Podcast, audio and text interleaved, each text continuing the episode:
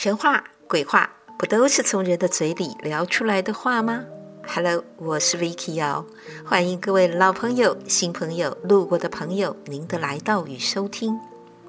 佛家常说，怨憎会，爱别离，越是讨厌的、不想见的，越是常在身边绕啊绕；那喜欢的、盼望的，却总是错过了，再也碰不到。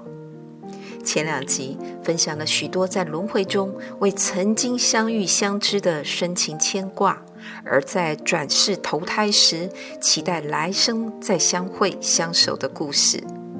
那么，有结怨结仇的两方再来投胎时，他们怎么做呢？这一集我们就来聊聊中外两个有具体记载的因果轮回案例，看他们。分别如何帮前世的自己平反冤屈、气凶，又如何在冥冥之中注写下以其人之道还治其人之身的，彰显出因果轮回真实不虚。在叙利亚和以色列边境地区格兰高地的附近，有一个男孩在出生的时候头上有一个长长的红色胎记。当他长到三岁，开始比较能够顺畅的说话的时候，他告诉家人说：“啊，自己的前辈子啊是在哪个地方、哪个村落，是被人家用斧头给砍死的。他是因为这样被杀害的。啊，因为他说的非常清楚。后来他的家人呢，就带着他就出发了。”也真的找到了这一个村落，更没想到，经过这样子的询问之下，当地的人表示，四年前真的有失踪的村民，哎，不见了，真的就在四年前。那这个孩子呢？这个啊、四岁男童，他那个时候从三岁开始跟家人这样要求嘛，他那时候到了他前辈子。他所说的前辈子这个村落的时候，他也才四岁，他就跟村里的长老说啊，那个凶手埋他前辈子的尸体的地点在哪里哪里？大家一挖，还真的就挖出了一具男人的那个遗骸骨骼，尤其是那个骨头的部分，头骨的部分有一个伤口，长长的伤口。推估啊，大家想，这一名死尸很可能就是被这个斧头劈中在脸上，头部受伤，受到重伤才过世的。很巧的是，这个这个部位跟他这辈子的胎记是完全一样的。更特别的是，他还跟其他的人说：“呃，这个凶手。”把那个作案的凶器就丢在附近啊！他们在找，还真的也找到了斧头。更厉害的是，他把名字说出来了。他说杀他的人叫什么名字？他们很快，其他的人呐，那些长老们呐、村民们呐，真的找到了凶手。当这个人听到被指认出来，他是谋杀罪，而且是被一个。四岁的孩子指认的时候，他吓呆了。当然，他跟所有的罪犯一样，他们都是否认。他说他没做这样的事。可是，一件一件的证明，还有他面对这么奇特离奇的状态，他最后不得不承认，不得不认罪，接受了审判。所以，也可以说是这个孩子为自己的前世。破案了。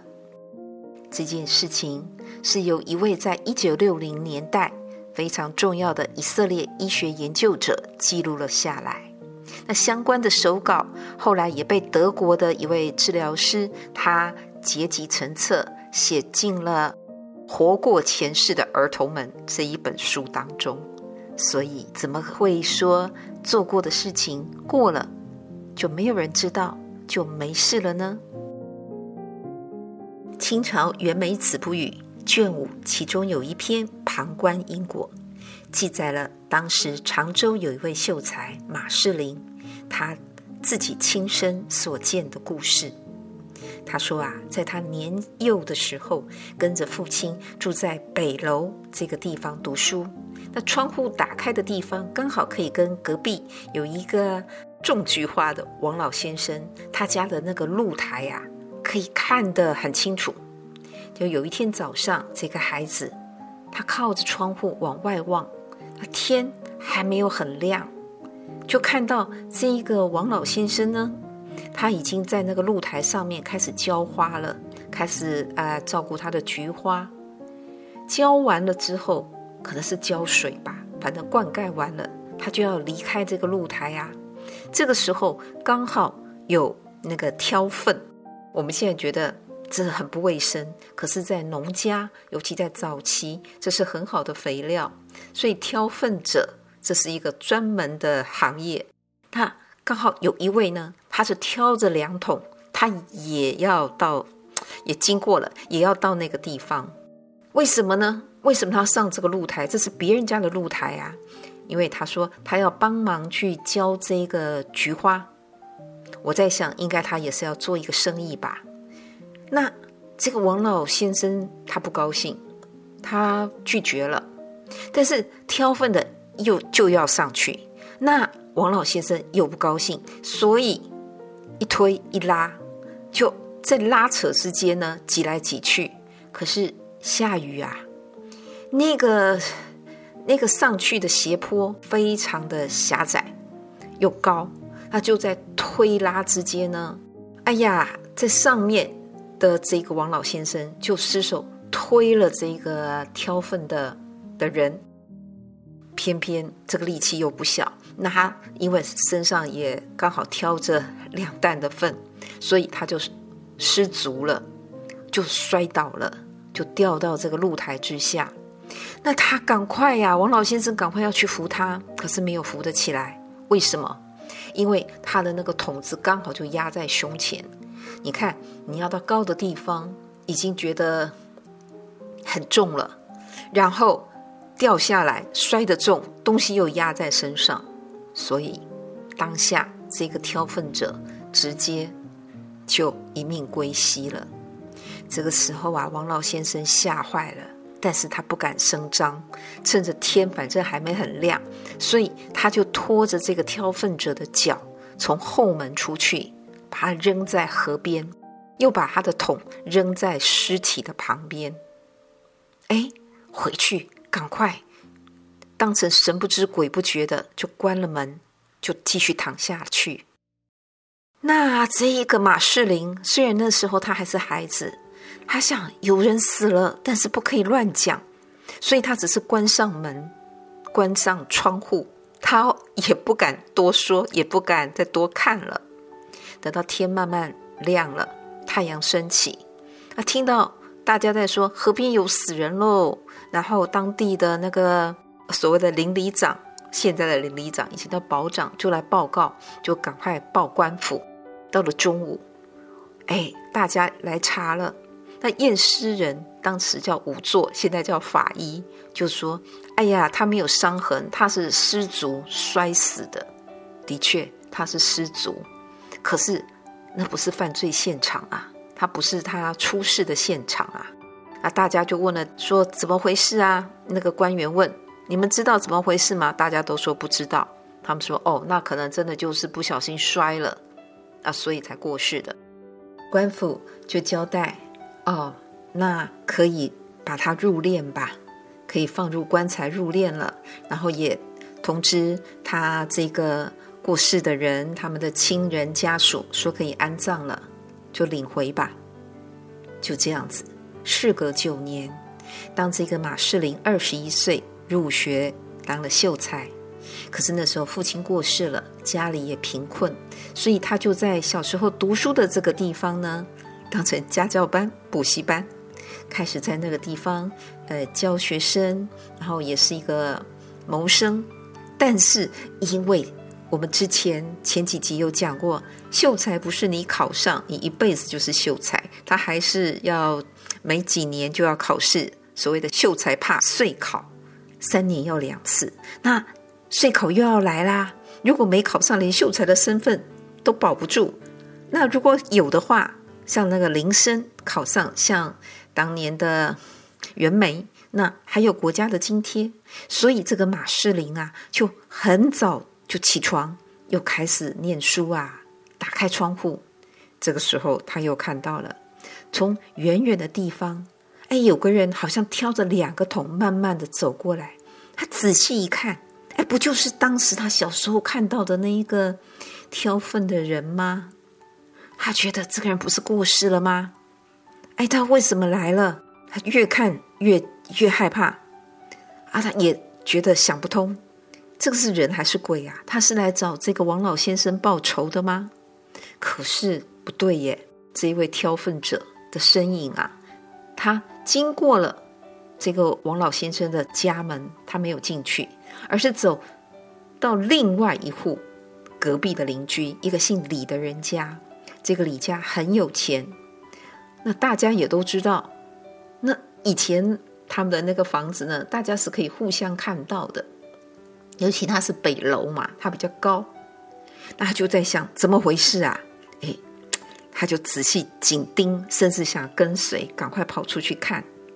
结果走到了这个李家的门前，就只有看到那个李家的仆人很慌张的出来说：“哎呀！”我们家的娘子啊，快要生了，赶快去请接生婆。然后我就问说：“哎，你你你怎么这么慌张，还请接生婆？刚才有一个那个挑粪的人有进去啊？”他说：“没有啊，我要去找接生婆。”才讲完没多久，里面有个丫鬟就出来讲：“啊，不用请了，不用请了，这个娘子已经生了一个公子了。啊，我们家的那个夫人生了，生了。哎，这个马士林想。”那难道这个挑粪人就是来来投胎的吗？他不是来报仇，只是在想，那李家这么有钱，这个挑粪的的人当年还是这样过世的，他是怎么样才能够有这么好的命啊？所以呢，他继续保持沉默，继续观察。他就在想，我要好好看这一个李家的儿子。后来会有什么样的反应跟行为？又过了七年，这个孩子啊慢慢长大，到了七岁了，他很不喜欢读书，他只喜欢养鸟。那这个以前养菊花、种菊花的王老先生呢，他身体还是很好，平安没事，但是已经八十几岁了。只是他喜欢菊花、爱养菊花的个性啊，是越来越明显，让他的兴趣是越来越高。有一天，这位马士林马秀才又起了个早，他同样靠着窗户，也看到这个王老先生又在露台浇花，又在照顾他的菊花。那这个孩子呢，七岁的李氏的儿子，到那个楼上，他在放鸽子。我们不是说他不喜欢读书，喜欢养鸟吗？原来他喜欢放鸽子。不是失性，就是喜欢养鸟。就突然啊，这十几只的鸽子都都飞到了那个王老先生的那个露台的栏杆上面。那孩子啊，就想这个鸽子万一都飞跑，哎，怎么都叫不回来啊？他就一直叫他们，结果鸽子不为所动。那小孩啊，唉，又担心又生气，所以他就把石头啊丢过去。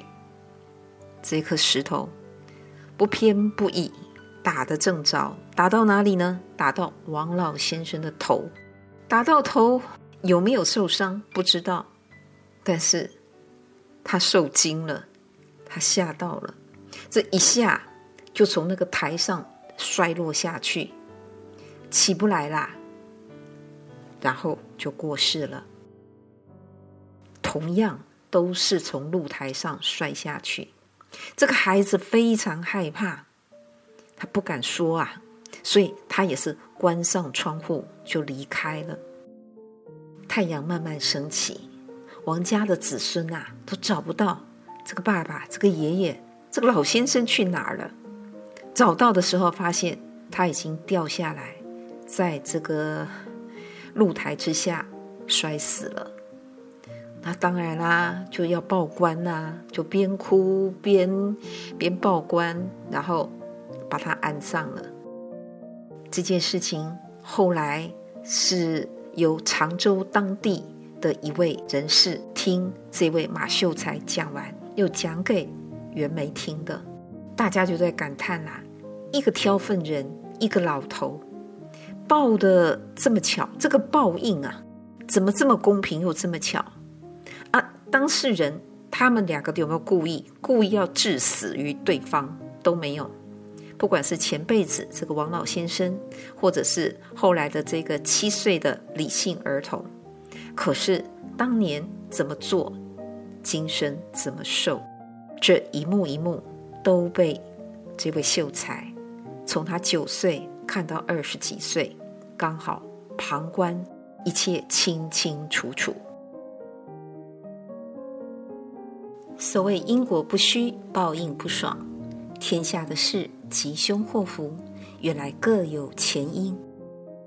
不是不报，只是时候未到。很多事情不是因为没被自己看到，就代表不存在呀、今天先聊到这里喽，希望你喜欢今天的这一个主题，也请记得点赞、分享、订阅、开启小铃铛哦。期待我们下次再见了，拜拜。